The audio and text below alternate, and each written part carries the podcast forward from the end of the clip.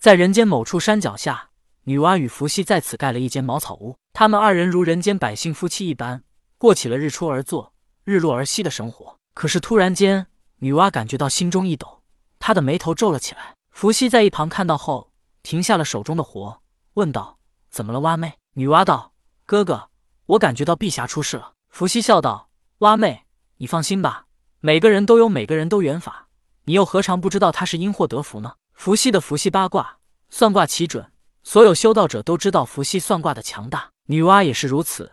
听到伏羲如此说，她心中不再担忧，内心安定了下来，也不打算出手去救碧霞，因为她相信。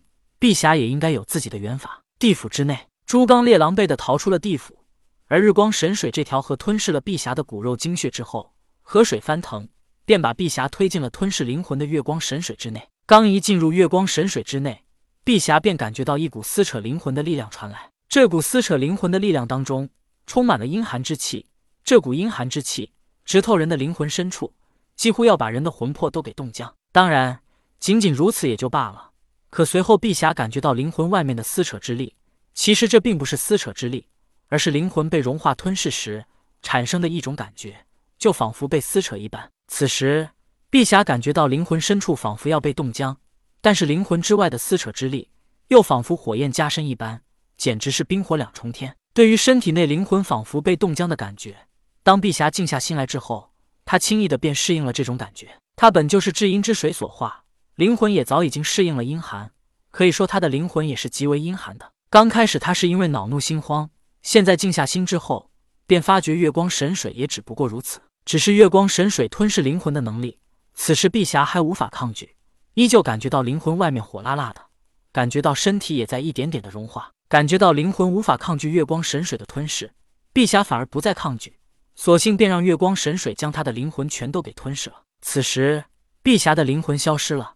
只留下她最后的真灵意识。月光神水吞噬了碧霞的灵魂，巨浪翻滚，想要把碧霞的意识推进星光神水之中。可是任凭他努力了半天，碧霞的意识在月光神水内纹丝不动。月光神水没有任何意识，他所做的一切可以说就是凭借本能行事。而碧霞是有意识的，在碧霞意识的抗拒下，月光神水居然无法将他的意识推进星光神水内。用后世的计算机来做比较，活人的骨肉精血。就仿佛是计算机的硬件，是键盘、屏幕、硬盘之类。生灵的灵魂就是一个个的软件，而生灵的意识便是软件内部的数据。没有数据，软件和硬件都是空壳。但只要数据在，也即是说，生灵最终的意识只要在，便能换一个软件继续存活。此时，碧霞留下的便只有数据一般的意识，没有了灵魂和身体，碧霞反倒更加自由了。她心一横，以自身意识融入月光神水之内。反而把月光神水当成灵魂的躯壳一般，月光神水也是完全料不到，居然有生灵的意识能不被他冻僵。月光神水吞噬了许多生灵的灵魂，但是今天他因为没能将碧霞的意识给推走，他以往吞噬的灵魂反而又被碧霞用意识控制，凝聚成了碧霞的灵魂躯体。幸好的是月光神水没有意识，否则他现在肯定处在暴走的边缘。月光神水拿碧霞没有办法，而碧霞拿月光神水也没有什么好的方法。毕竟月光神水也只是一条河。此时的碧霞在月光神水内十分安全，但她也不敢擅自进入星光神水内，因为星光神水吞噬真灵意识。一个人没有灵魂还可能活下来，但如果连意识都没有了，那就是彻底消失了。碧霞还不敢冒这个险。当碧霞安全了之后，她便想着该如何报复朱刚烈。以他现在的灵魂之体，根本不可能离开地府。就算他能离开地府，可他这样连身体都没有，也根本不是朱刚烈的对手。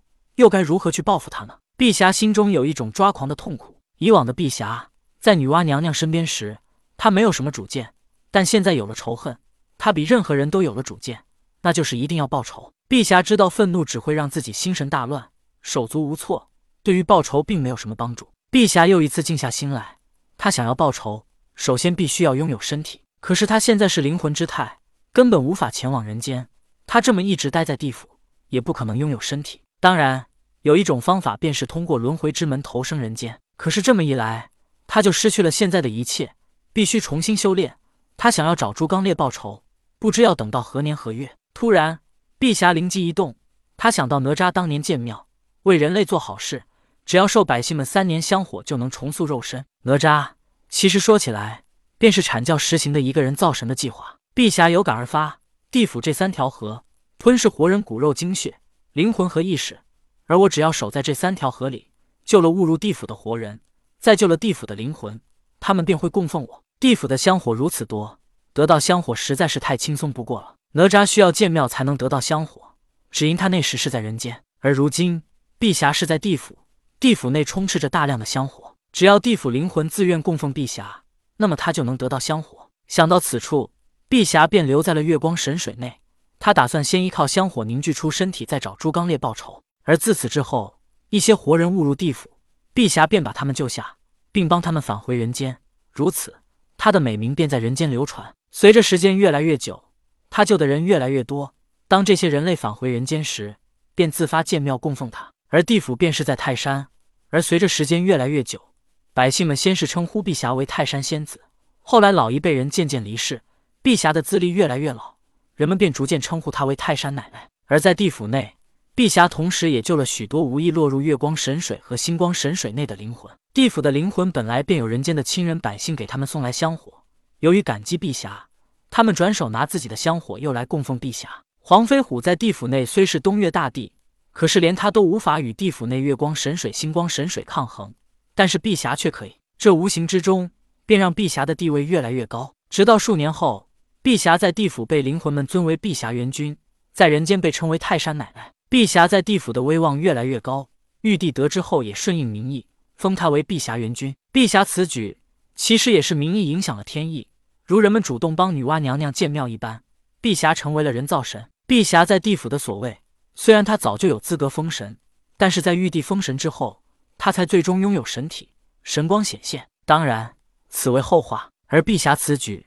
也确实让朱刚烈应了自己所说的话。当时朱刚烈来地府时，哄骗碧霞要解决地府三条河困扰灵魂的问题。朱刚烈虽然是哄骗的碧霞，也确实坑了他，但是地府三条河的问题，确实因为朱刚烈害碧霞的举动而得到了解决。朱刚烈害人的举动，变相的解决了问题。或许这便是有因有果。当朱刚烈逃出地府之后，看到了在外面一直等待他的沙流金，二人会合后。沙流金望了望朱刚烈身后，问道：“朱兄，碧霞仙子呢？”朱刚烈只告诉沙流金说：“富贵险中求，却没说是害人得来的。”所以他对沙流金道：“沙老弟，碧霞仙子自愿留在地府内，帮助那些无助的灵魂，她的善良值得我们敬佩。我们不用管她了，先离开这里。”